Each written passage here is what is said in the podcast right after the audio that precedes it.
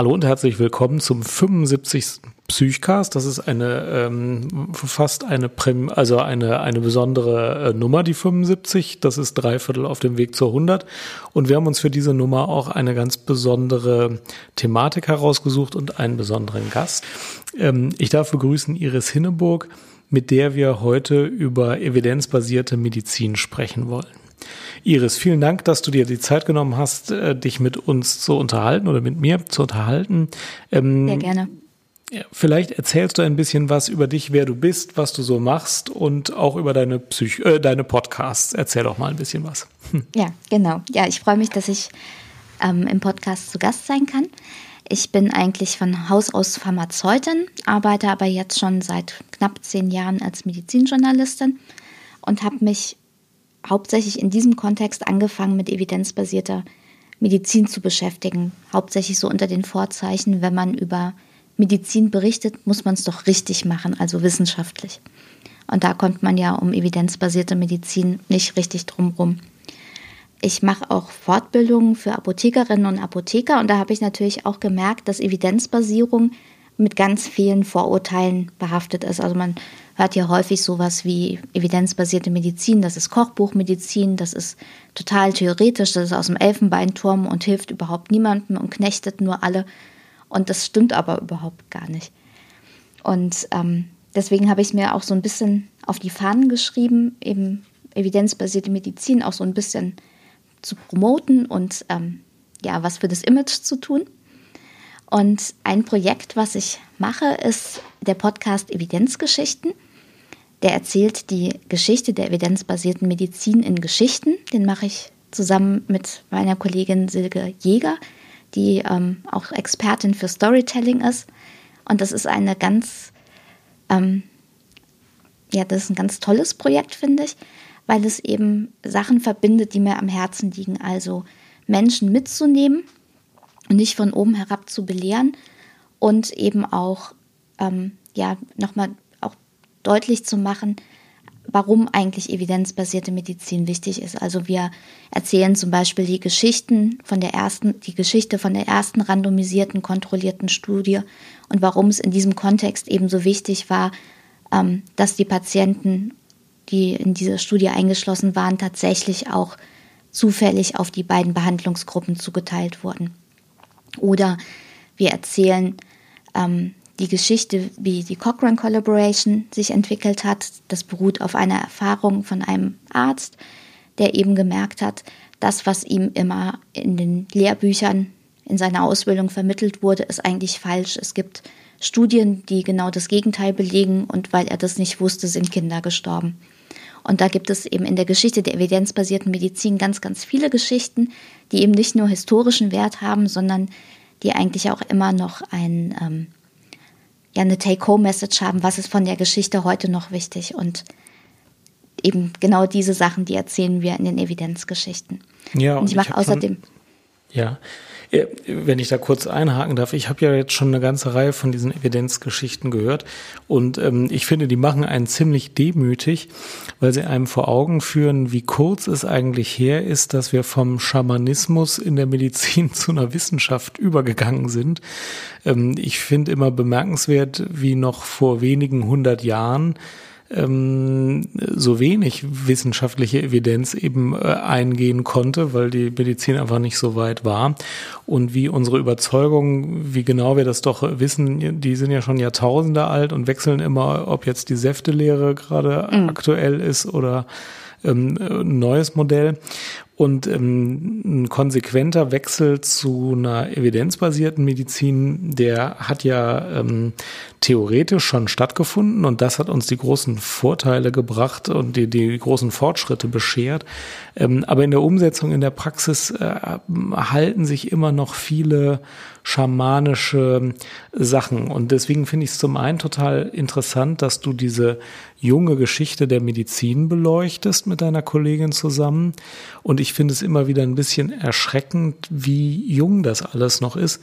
Und zum Zweiten finde ich sehr interessant die Forschung und die ähm, Praxis, jetzt die evidenzbasierten Erkenntnisse auch in die ähm, Praxis umzusetzen, sodass ähm, die Leute das auch wirklich umsetzen. Ähm, aber vielleicht fangen wir nochmal mit der Historie an. Äh, bist du nicht auch immer ein bisschen überrascht, wie jung die ganze äh, EBM-Sache ist? Es kommt ein bisschen drauf an, wie man das betrachtet. Also ähm, wenn man zum Beispiel mal in die James Lind Library guckt, das ist eine ganz wichtige ähm, Quelle für unsere Evidenzgeschichten. Da sind eben Texte und ähm, andere Dokumente zusammengetragen, die eben genau die Geschichte der IBM beleuchten. Und die ältesten Dokumente, die gehen, glaube ich, bis ins zweite vorchristliche Jahrtausend sogar zurück, mhm. wo sozusagen erste Versuche berichtet werden, wo es eben, wo man Sachen verglichen hat, also wo man eine Kontrollgruppe hat. Und dann gibt es aber natürlich einen langen Sprung wo, oder eine lange Periode, wo erstmal nichts passiert ist oder nicht viel passiert ist. Und dann kommt das quasi mit der Aufklärung wieder so ein, so ein bisschen in Schwung. Also mich erschüttert es insofern nicht, weil das ja auch insgesamt mit der Aufklärung die Wissenschaft erst vorangekommen ist, so richtig, sag ich mal. ja. Oder wo, wo eben viele Sachen dann auch, also wenn man von der Renaissance absieht, aber wo viele Sachen eben dann auch wiederentdeckt worden sind. Also mich erschüttert es ehrlich gesagt häufiger, wenn ich irgendwie in die medizinischen aktuellen Nachrichten gucke und sehe, da passieren genau die gleichen Fehler, die wir in den Evidenzgeschichten schon beleuchtet haben, die vor 200 Jahren eigentlich schon erkannt waren. Ja, das erschüttert mich auch immer wieder. Ähm, wir Ärzte und auch äh, Pharmazeuten haben, glaube ich, von uns selbst immer so das Weltbild, äh, wir würden schon wissenschaftlich fundiert denken. Aber tatsächlich machen wir natürlich die gleichen Fehler, die alle Menschen beim Denken machen. Und das sind ja die immer wieder beschriebenen Fehler, dass man aus der eigenen Erfahrung sich Wahrscheinlichkeiten bildet, die mit der Wahrscheinlichkeit in der realen Welt überhaupt nicht übereinstimmen, mhm. dass man den Spontanverlauf unterschätzt und seine eigenen Interventionen in ihrer Wirkstärke immer überschätzt ähm, und dass man sich einfach nicht an das hält, was man in vernünftigen doppelblinden Studien äh, erzielt an Erkenntnissen, sondern lieber an das, was man mit seinen eigenen paar Fallbeispielen, die man jetzt erlebt hat, sich so in seinem eigenen Gehirn so zusammenschraubt. Ähm, und, ja, für uns Pharmazeuten ja. würde ich sogar noch ergänzen, wir sind ja alle so ein bisschen Wirkst Wirkungsmechanismus verliebt. Also ja. wenn du uns den Rezeptor gibst und kannst genau die Bindungskonstanten berechnen von diesem Molekül, dann glauben wir alle, dass das ein ganz tolles Medikament ist. Aber dass der menschliche Körper natürlich ganz komplex ist und dass da auf dem Weg vom, von der Resorption bis zum Rezeptor noch eine Menge anderer Unfug passieren kann, das sehen wir immer nicht so gerne. Also ja, aber davon lassen so wir, wir Psychiater uns auch total gerne ablenken, wenn wir hören, ah, die Depression ist eine Serotoninmangelerkrankung mhm. und die Antidepressiva genau so. erhöhen den Serotoninspiegel, dann sind wir völlig wild darauf zu wissen, dass das jetzt super wirkt und dass das äh, Dosis linear und, und äh, mit hundertprozentiger Verlässlichkeit wirkt. Und multimodal auch, vor allen Dingen noch. Multimodal ist immer, ist immer super. Und wenn man dann selber sieht, jemand, der krank ist und den man behandelt und der wird dann gesund, dann muss man gar nicht mit einer nicht behandelten Gruppe vergleichen, die man als Arzt ja auch gar nicht hat, weiß man, das wirkt, weil der ist ja gesünder mhm. geworden. Genau. Und all die Gedanken, die dagegen sprechen, dass es so einfach ist, äh, die werden da gerne ausgeblendet. Das ist ein menschlicher Irrtum. Den machen wir aber auch, wenn man ein Modell hat, das einem aus der physikalischen Welt bekannt und plausibel ist, dann springt man auf dieses Modell mit einer Leidenschaft drauf, die ist schon beängstigend. Ja, mhm. mhm. ja das genau. stimmt. Was meinst du denn, seit wann äh, ist zumindest ähm, in, den, in, der, in der medizinischen Lehre so, so, eine, so, so das, das Bewusstsein durchdrungen? Also eigentlich müssen wir es erstmal jetzt äh, wirklich wissenschaftlich vernünftig, evidenzbasiert machen und dann kann ja jeder seine eigenen Erfahrungen auch noch irgendwie mit einmischen, aber dass das mal die Grundlage der Medizin ist, was würdest du denn sagen, seit wann ist das eigentlich Konsens? Tja, das ist jetzt die Frage, wie man Konsens definiert.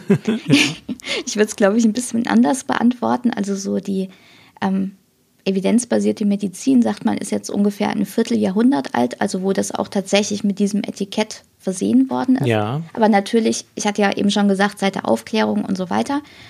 Ähm, also unter dem Etikett evidenzbasierte Medizin ist es seit ungefähr 25 Jahren. Das mhm. hat ja mhm. seine Anfänge in Kanada genommen. Und dann eben auch Großbritannien. Und in Deutschland ist es eben auch so seit, sag ich mal, Anfang, der, Anfang bis Mitte der 90er Jahre etabliert. Mhm. Wobei ähm, in Deutschland nach meinem Wissensstand das Ganze einen Fehler im Prinzip von Anfang an hatte. Also EBM ist eigentlich von den Anfängen her so eine Graswurzelbewegung. Also wo Mediziner sich gesagt haben, es kann so nicht weitergehen, wir müssen jetzt unsere Erkenntnisse auf sichere Füße stellen, als es bisher der Fall war. Und in Deutschland ist EBM, glaube ich, sehr so top-down eingeführt worden. Das heißt also, da wurde eben zuerst, was weiß ich, Bundesärztekammer und so weiter haben gesagt, so, wir wollen jetzt auch ordentliche medizinische Wissenschaft machen, wir entwickeln Leitlinien und so weiter. Und das hat natürlich den Nachteil, dass es allen, die auf Therapiefreiheit bedacht sind, natürlich ein totaler Stachel im Fleisch ist. Und ich glaube, dass viele Probleme, die EBM auch in Deutschland noch hat, auch ein bisschen darauf zurückzuführen sind. Ja, und die einzelnen Fachdisziplinen haben es ja auch in einer unterschiedlichen Geschwindigkeit angenommen. Solche Disziplinen wie Onkologie und innere Medizin, meine ich, hätten es früher irgendwie in ihr Weltbild integriert.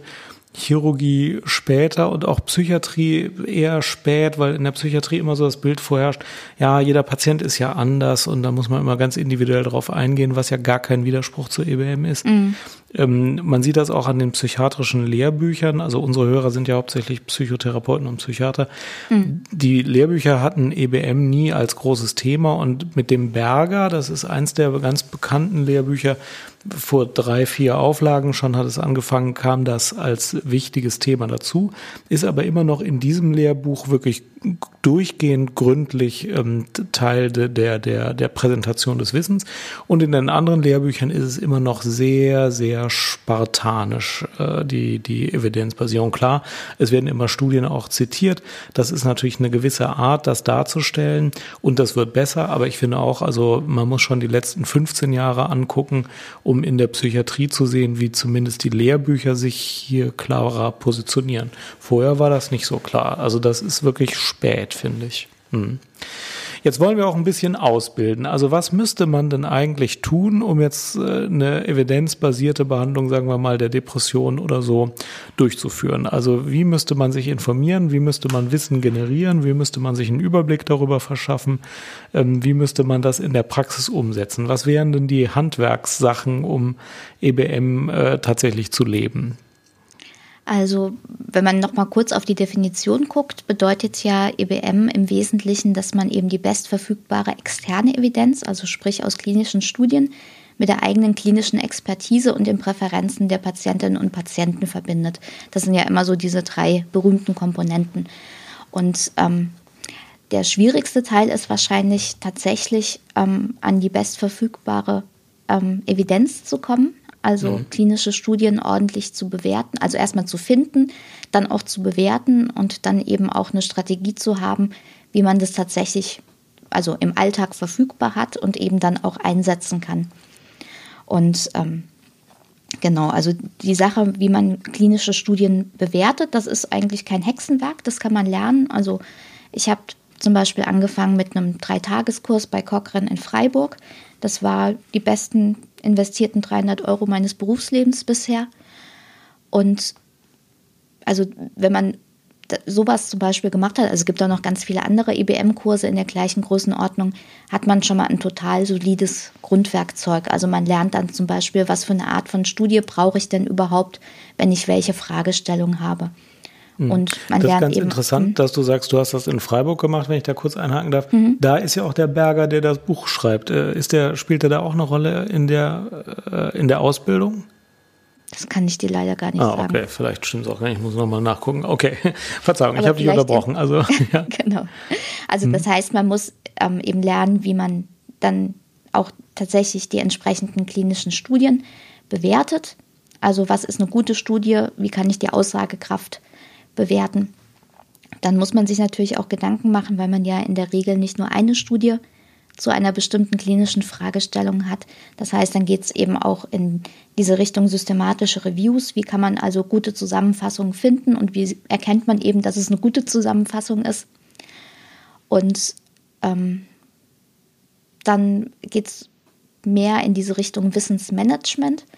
Also wie kann ich jetzt das tatsächlich auch in meinem klinischen Alltag verfügbar haben? Das ist, glaube ich, auch ein ganz, ganz wichtiger Schritt. Also man muss dann natürlich auch zum Beispiel ähm, über solche Sachen sich informieren, wie kann ich denn eigentlich rauskriegen, ob eine Leitlinie was taugt oder nicht, also ob die tatsächlich evidenzbasiert ist, ähm, weil ja Leitlinien häufig auch so wichtige Instrumente sind, um eben das, die Evidenz in die Praxis zu bringen. Und wenn ja, die aber nicht taugt, die Leitlinie, ja. dann hilft es leider auch nicht weiter so. Ja, ja da gibt es ja so zwei Aggregationsformen, finde ich. Also das eine sind die, die Meta-Analysen wo mehrere Studien zusammengefasst werden und eine bestimmte Frage beantwortet wird. Mhm. Ähm, das ist etwas, was auch irgendwie viel Publicity auf sich zieht, weil die werden ja dann hochrangig veröffentlicht und es gibt auch immer Nachrichten dazu. Ich finde, da kriegen die, also die Kernaussagen, die Ergebnisse werden recht gut kommuniziert in den medizinischen Medien. Uns gibt die Leitlinien, die sind natürlich jedermann zugänglich, die sind aber oft sehr unverbindlich. Also in der Psychiatrie heißt es dann immer, ja, erwägen Sie Medikament der Gruppe A, B und C und dann kombinieren Sie es mit allem anderen, was es gibt und dann machen Sie das mal.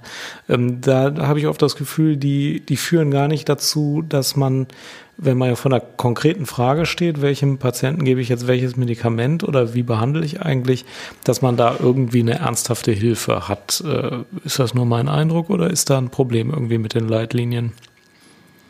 Es ist natürlich jetzt schwierig, alle Leitlinien über einen Kamm zu scheren. Ja. Also, also was ich eine relativ gute Leitlinie auch von der Methodik her finde, ist die zum Beispiel nationale Versorgungsleitlinie unipolare Depression.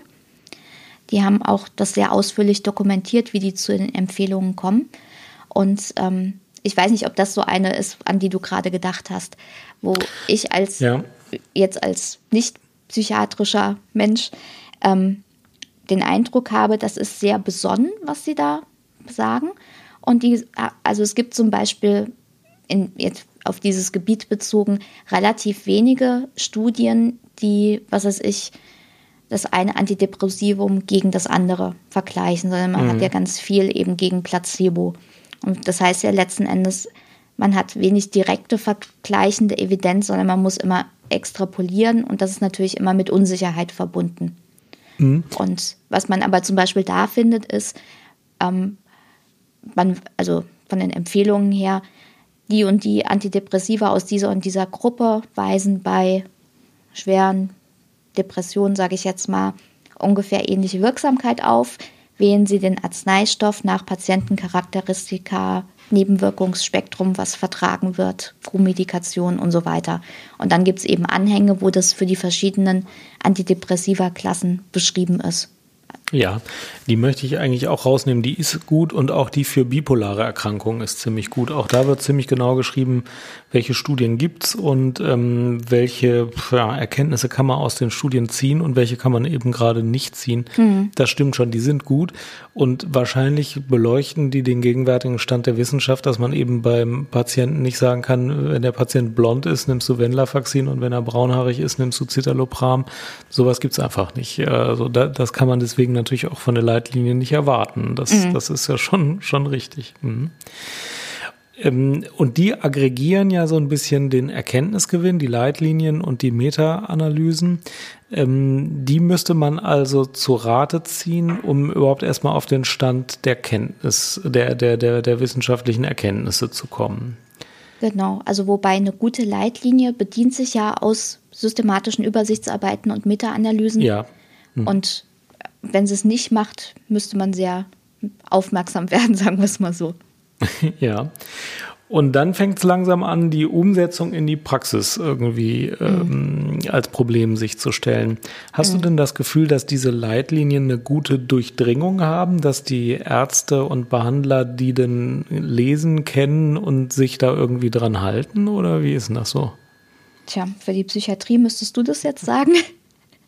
Ich weiß nur, also es gibt, ich kenne eine Untersuchung, die auch mal im Ärzteblatt veröffentlicht worden ist. Da ging es um Kenntnisse von Leitlinien zu Herz-Kreislauf-Erkrankungen, also ja. internistische Leitlinien.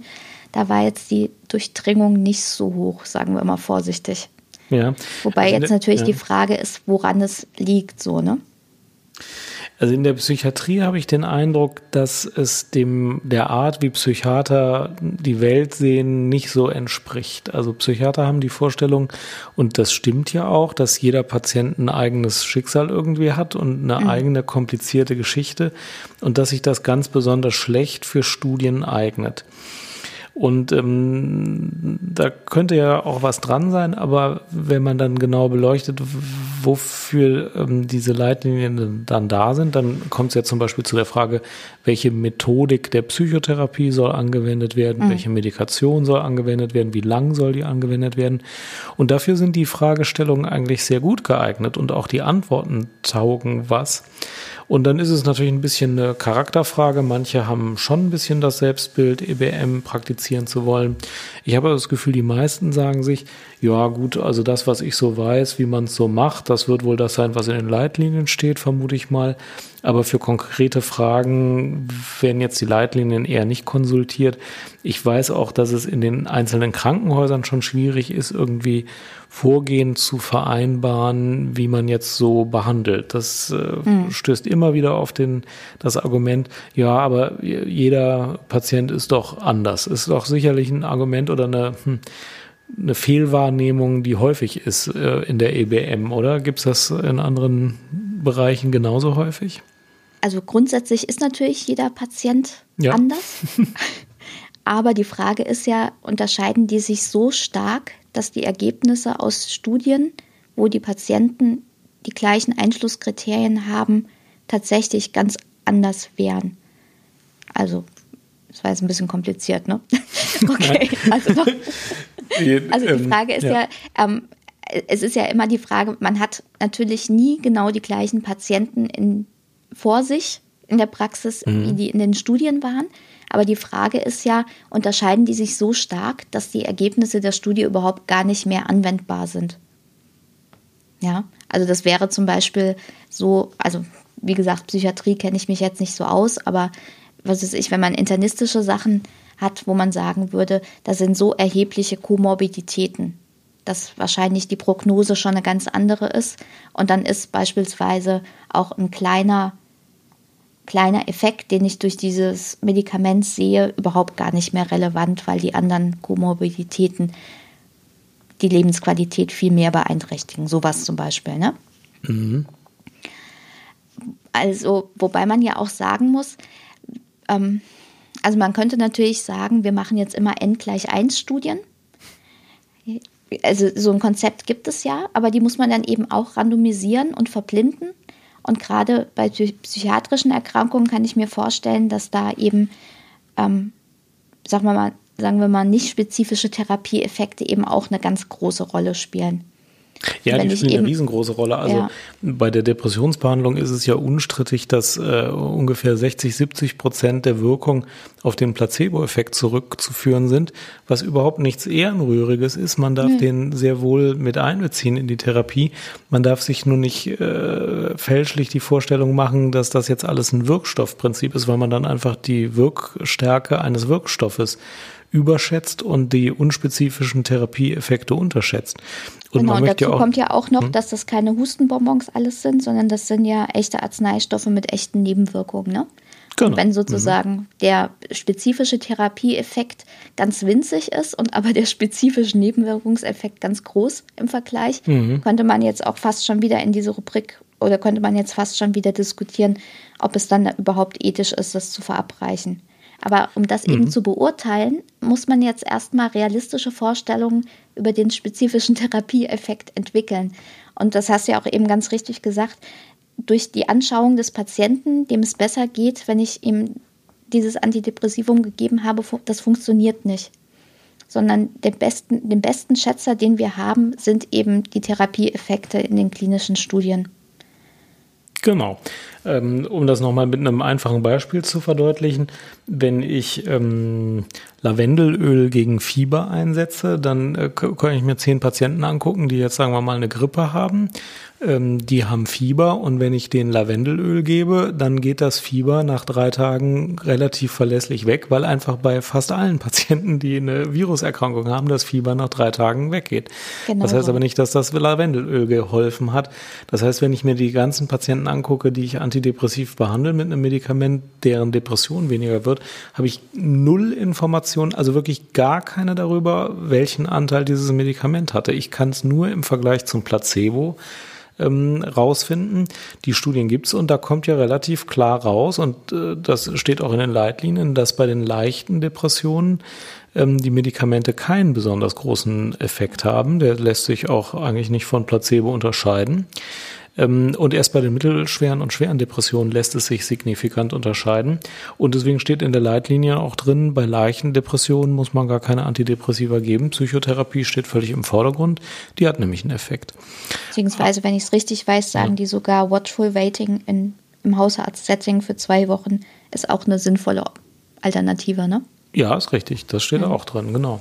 Ähm, da hält sich aber in der Klinik beispielsweise keiner dran. Also die meisten Patienten, die tatsächlich eine leichte Depression haben, die wahrscheinlich von Psychotherapie sehr gut profitieren würden, bekommen trotzdem Medikamente. Manchmal in Kombination mit Psychotherapie, manchmal nicht. Aber unzweifelhaft kriegen die häufiger Medikamente, als die Leitlinien das empfehlen würden und auch als die Evidenz das hergibt. Wahrscheinlich, weil wir das Gefühl haben, schaden kann es nicht, was falsch ist. Äh, du hast es richtig gesagt, mhm. die Nebenwirkungen können sehr wohl schaden und weil wir immer gerne was machen und das immer gerne bevorzugen gegenüber nichts machen. Nichts machen ist schwer Der bekannte Action Bias, ne? Der Action Bias, ja, genau. Der naja, ist ganz stark ja, bei Ärzten. Ja. Naja, und man muss ja auch sagen, dass ja auch ähm, bestimmte Konstellationen im System das befördern. Ne? Also, ja. dass zum Beispiel Gesprächszeit so schlecht vergütet wird. Mhm. Das spielt ja eine Rolle. Und es spielt auch eine Rolle, dass Citalopram besser verfügbar ist als Psychotherapeuten. Ja, und spielt eine Rolle, dass viele Ärzte glauben, eine Krankenhausbehandlung wird von den Krankenkassen nicht besonders lange bezahlt, wenn keine Medikamente gegeben werden, was auch falsch ist, aber das denken viele. Okay. Hm. ähm, der, der Action Bias ist auch äh, stark bei, bei Orthopäden und Chirurgen vorhanden, die ähm, auch lieber operieren als äh, nicht operieren, was auch gut ist, das ist ja deren Job. Ähm, aber eine deiner Evidenzgeschichten ging doch, glaube ich, auch um die ähm, Arthroskopie äh, und die, die, die Wahrscheinlichkeit, mit der man Kniebeschwerden durch arthroskopische Operationen verbessert. Hab nee, wir das? hatten, hatten ja. eine, ähm, wir hatten Operationen zur Schlaganfallprophylaxe. Ah ja, okay, dann hatte ich mhm. die Arthroskopie-Sache in einem anderen Kontext gelesen. Mhm. Ähm, Aber das ist ein klassisches ja. Beispiel, wenn Evidenz nicht ja. in die Praxis kommt. Und das hat sich, glaube ich, erst massiv geändert, seit ähm, es einen GBA-Beschluss gibt, also vom gemeinsamen Bundesausschuss, dass eben die Operationen von gesetzlichen Krankenkassen nicht mehr bezahlt werden. Ja, weil okay, eben die Evidenz fehlt. dann wird es umgesetzt. Ja, erzähl doch gerne mal das Beispiel von der Schlaganfallprophylaxe, damit wir nochmal so ein praktisches Beispiel auch für den Action Bias haben. Ja, wobei das jetzt gar kein Beispiel für den Action Bias war, sondern wir hatten das, ähm, die Geschichte dazu geht eigentlich, wie man Studien richtig auswertet. Und da ging es darum, dass es eben eine Studie gab, ähm, wo Patienten operiert worden sind, also wo im Prinzip der Mhm. Da ging es, glaube ich, um Verengungen in den Halsschlagadern, ja, wenn ich genau. das noch richtig mhm. weiß. Ja. Und, oder versus medikamentöse Therapie. Und da war es so, dass eben bevor die Operation durchgeführt wurde, schon Patienten verstorben sind. Und es wurden aber hinterher nur die ausgewertet, die tatsächlich operiert wurden. Und das hat natürlich das Ganze verzerrt zugunsten der Operation. Und ähm, das Ganze ist erst aufgeflogen, als im Prinzip zehn Jahre später jemand anderes die Studien nochmal neu analysiert hat und dann eben festgestellt hat, wenn man im Prinzip alle Patienten, so wie sie randomisiert sind, in die Auswertung mit aufnimmt, sieht man eigentlich, dass die Medikamente wesentlich besser wirken als die Operation. Ja, genau. Ähm, und das braucht aber auch immer noch oder hat sehr lange gebraucht, bis das in der Versorgungsrealität angekommen ist, weil die Vorstellung, ähm, die Karotiden sind verengt, ich muss sie operativ äh, befreien, ist so nah an dem, wie Menschen denken, dass gar keiner auf die Idee kommt, dass das nicht so gut wirksam sein könnte wie jetzt nur eine Medikation. Ähm, und in anderen Beispielen gibt es ja auch die Situation, dass Nichtstun besser ist, als eine bestimmte mhm. medizinische Maßnahme durchzuführen. Genau. Das ist aber ganz schwer vorstellbar für Mediziner. Das, das ist ein Beispiel. Und dann erzähle ich gerne auch nochmal das Beispiel von der Arthroskopie. Das ist ja auch ein Klassiker. Ich glaube 2001 New England Journal oder so. Mhm. Da hatte ein Orthopäde zwei verschiedene arthroskopische Knie-OP Methoden immer wieder erfolgreich angewendet gegen Kniebeschwerden und wollte jetzt rausfinden, welche der beiden besser ist, hat sich aber von einer Statistikerin beraten lassen und die hat gesagt, ja, machst du die beiden Methoden äh, verblindet äh, zu, zugewählt, äh, zugestellt, wer, wer das kriegt und noch eine Placebo-Gruppe.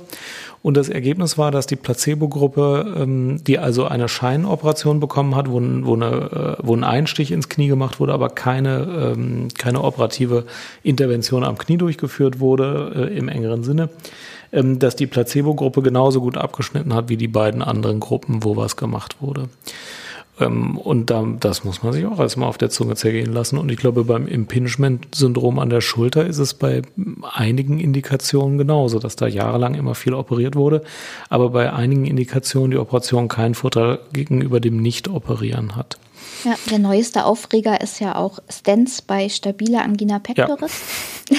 Ja, also da hat mal, ja auch genau. genau, also das war, glaube ich, letztes Jahr ist eine Studie durchgeführt worden, auch mit einer Schem-Kontrolle, also wo im Prinzip kein Stent gesetzt wurde, sondern nur so getan wurde, als ob.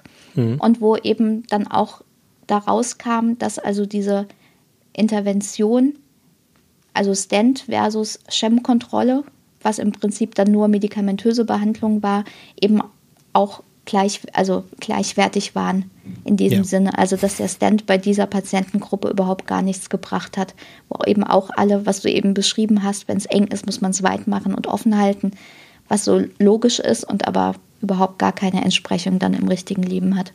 Ja.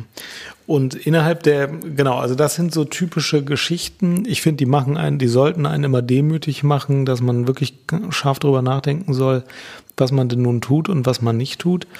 In der Psychiatrie muss man immer noch berücksichtigen, dass dieser unspezifische Effekt äh, der Behandlung ja sehr wohl gewünscht ist. Also Placebo klingt immer so, als wäre der nicht, wäre der nicht in Ordnung. Wenn der zur mhm. Genesung mhm. führt, ist es ja gut.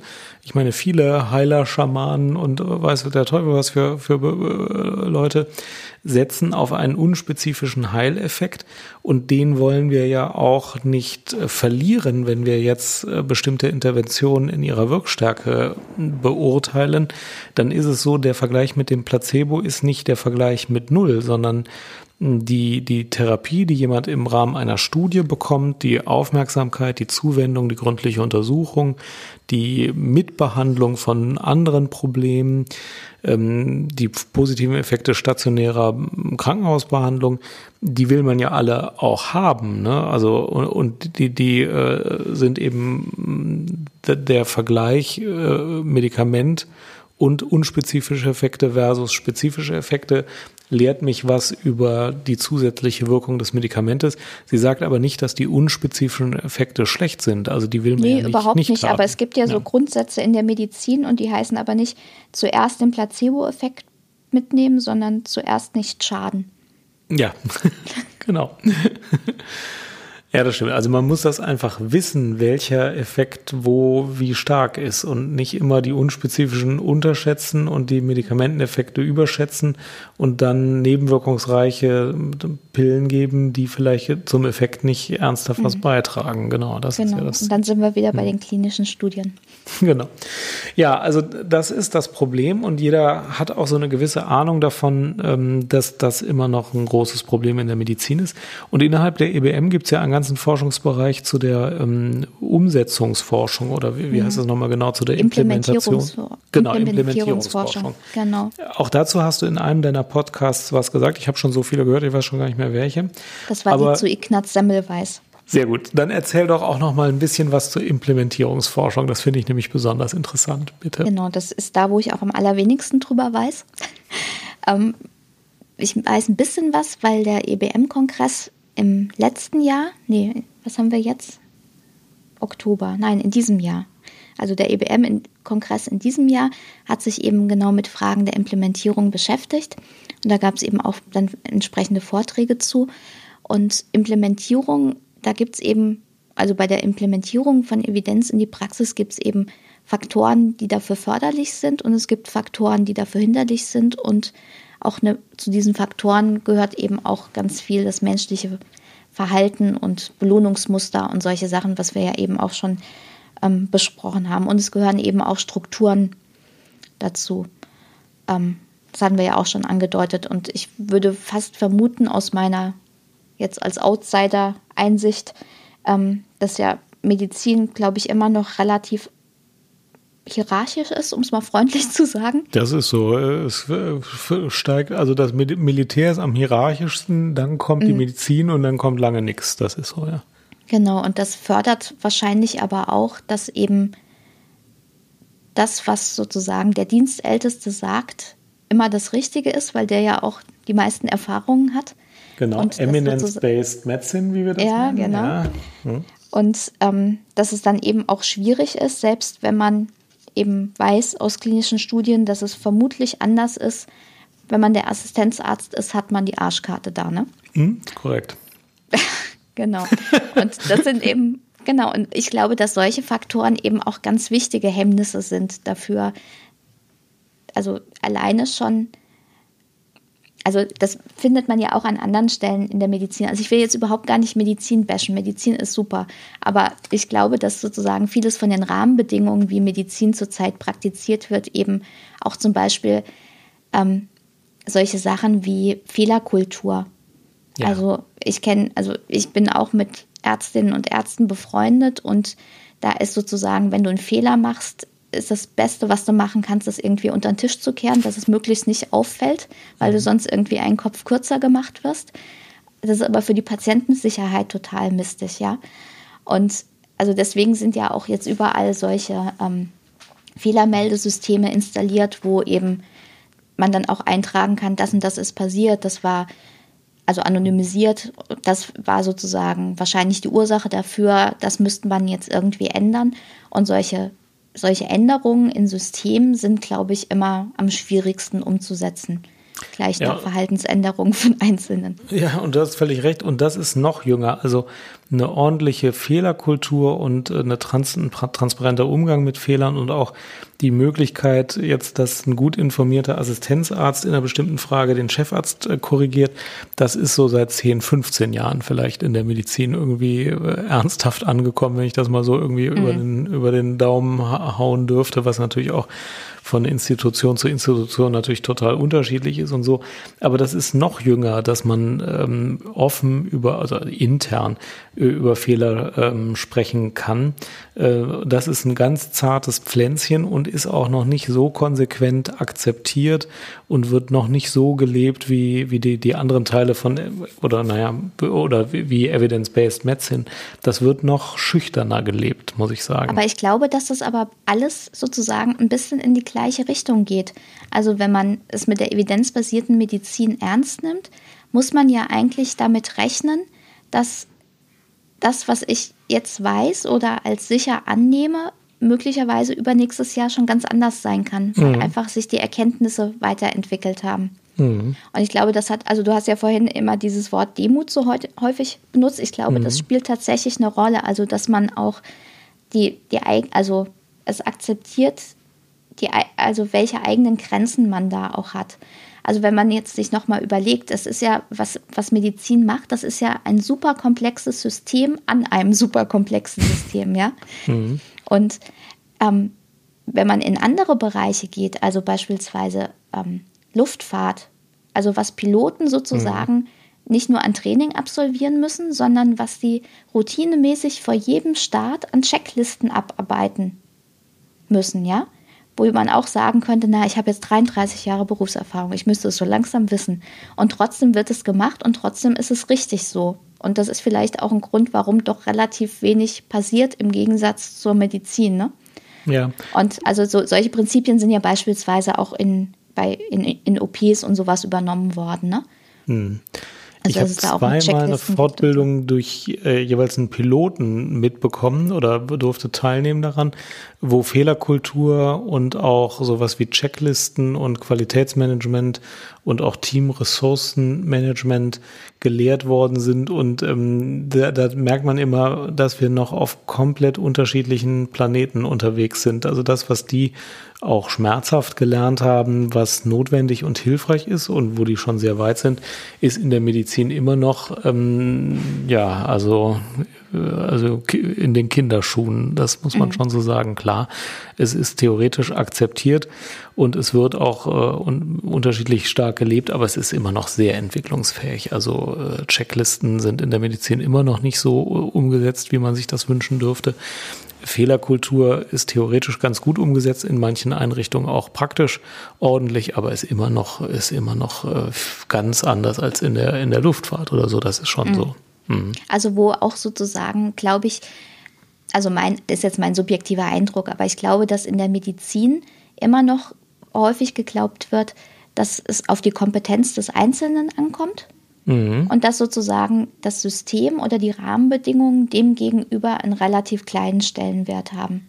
Mhm. Und ich glaube, das ist auch genau der Punkt, den sozusagen, was weiß ich, die Luftfahrt total anders sieht. Natürlich brauchen die Piloten eine gute Ausbildung, mhm. aber es müssen eben auch die Rahmenbedingungen stimmen und das muss man abprüfen. Und wenn eben die Rahmenbedingungen nicht stimmen, dann muss was an dem System geändert werden, damit das ganze Flugzeug sicher fliegen kann, so, ne? Und zum hm. Beispiel so alleine solche Sachen, wie lange Chirurgen am OP-Tisch stehen oder wie lange arme Assistenzärzte im Bereitschaftsdienst getriezt werden. Da möchte man ja hm. auch nicht der Patient sein, der da als letztes dann irgendwie morgens um vier drankommt, so, ne? Und also solche Fragen, finde ich, spielen da ja auch eine Rolle jetzt mit. Ja, ja, sehr interessant. Sag mal, und wenn du dir drei Dinge wünschen dürftest, äh, wie sich die Medizin irgendwie vorwärts entwickeln sollte, EBM-mäßig, was würdest du dir wünschen? Also ein ganz großer Wunsch von mir wäre, ähm, dass diese dritte Säule der EBM mehr Beachtung findet. Das sind nämlich die Wünsche und Präferenzen von Patientinnen und Patienten. Also es ist dieses ganze Stichwort Shared Decision Making, dass also Ärztinnen und Ärzte Zeit haben oder Therapeutinnen und Therapeuten Zeit haben, eben auch explizit zu fragen, was ist ihnen denn für ihre Erkrankung oder je nachdem, in welchem Bereich man behandelt, für ihr Leben eigentlich wichtig. Und dass eben dann die Therapieziele eben auch mit diesen individuellen Präferenzen in Übereinstimmung gebracht werden. Und ähm, genau, also vielleicht ist das mit der Demut, was du ja eben schon gesagt hattest, also einfach das Medizin sich zu einem dahin entwickelt, dass ein lernendes System daraus werden kann, was auch gut ist. Also dass es nicht ähm, eben fixiert ist, das, was ich gelernt habe, das ist das, was jetzt passieren muss, sondern ich weiß eben, das kann sich eben auch entwickeln und das hat jetzt nichts mit mir zu tun, dass ich schlecht wäre, sondern die Erkenntnisse entwickeln sich weiter. Und dass es eben einfach ist, auch Evidenz im Alltag umzusetzen. Also sowohl was eben diese Flexibilität von den Systemen angeht, wo wir jetzt lange drüber gesprochen haben, als auch wie eben Evidenz tatsächlich dann für die Praxis aufbereitet wird. Ja, ja, das sind sehr, ähm, das sind Wünsche, die mir ganz aus dem Herzen sprechen und die sehr an dem Punkt sind, wo die Medizin im Moment steht. Die Informationen sind eigentlich, die stehen eigentlich schon ganz gut zur Verfügung. Sie müssen nur mehr umgesetzt werden. Die Patienten einzubeziehen in der Psychiatrie ist es wahrscheinlich sogar gar nicht so schlecht im Vergleich zu anderen Disziplinen, aber geht auch immer noch ein bisschen, also geht leicht unter, indem der Arzt das Gefühl hat, er muss was vorschlagen und dafür musste er vorher gar nicht den Patienten gefragt haben, was ihm denn eigentlich wichtig ist. Das, das, das ist so. Ähm, das Wissen um die Begrenztheit des Wissens, äh, das ist äh, immer schon schwierig gewesen, finde ich auch. Das wussten alle nicht so richtig. Vor 200 Jahren war man auch völlig sicher, dass man im Prinzip verstanden hatte, wie sich die Welt dreht. Vor 30 Jahren war man es auch. Und wenn man heute auf diese Zeiten zurückdenkt, dann denkt man gut, dass wir da so viele Erkenntnisse dazu gewonnen haben. Und ähm, so werden die Menschen in 30 Jahren auch über unser heutiges Weltbild denken. Ja. Ähm, klar, also dass Penicillin wirkt, das haben wir jetzt alle verstanden. Das wird auch in 30 Jahren noch so sein. Genau, aber, aber wir müssen ja. verstehen, bei unter welchen Bedingungen das wirkt. Es ist ja auch nicht so, dass du auf jede bakterielle Infektion Penicillin draufwerfen kannst und dann wird alles gut. Richtig, ja. Naja.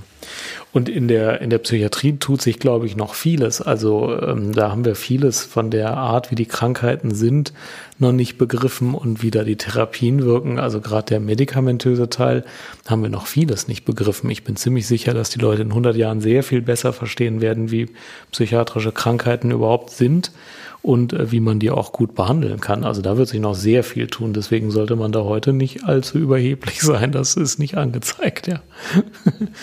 mhm. Genau. Und der dritte Wunsch war, dass sich das auch ähm, besser durchsetzt, hattest du, glaube ich, gesagt, mhm, oder? Genau. Und dass es eben mhm. auch in der Praxis besser verfügbar ist. Also das hatten wir ja im Kontext mit den Leitlinien schon angesprochen. Ähm, ich glaube, dass gerade wenn man an kleineren Krankenhäusern arbeitet, die nicht an der Uniklinik angeschlossen sind oder so, dass es manchmal schon alleine an der Verfügbarkeit der wissenschaftlichen Literatur scheitert. Mhm, also das ist ja ein Problem, ja. Ähm, ich kann Kochreihenanalysen beispielsweise nicht kostenlos laden, wenn ich nicht an der Uni arbeite. Du könntest Mitglied im Netzwerk evidenzbasierte Medizin werden, dann ist es So, das wäre doch schon mal ein Einstieg. Was kostet das denn für einen Mitgliedsbeitrag? Ich glaube 120 Euro im Jahr. Ja, okay, aber das ist äh, für ein gutes Werk. Also das will ich auch mal verlinken.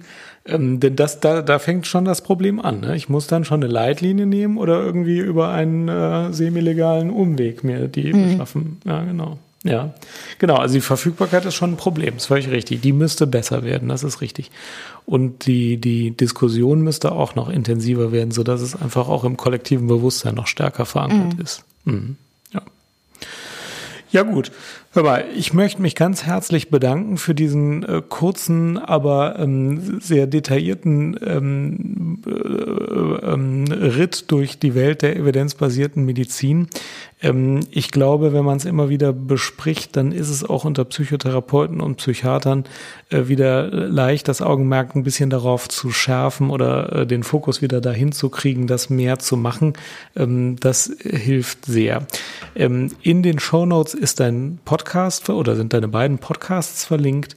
Die soll man sich auf jeden Fall anhören, um noch mehr, ähm, viel mehr detaillierte und, und konkrete Beispiele zu hören. Das können wir jetzt gar nicht hier wiederholen, müssen wir aber auch nicht. Dafür hört man einfach deinen Podcast. Ganz herzlichen Dank für das Gespräch, Iris. Ja, sehr gerne. Es hat viel Spaß gemacht. okay, dann bis bald vielleicht mal. Genau. Ciao.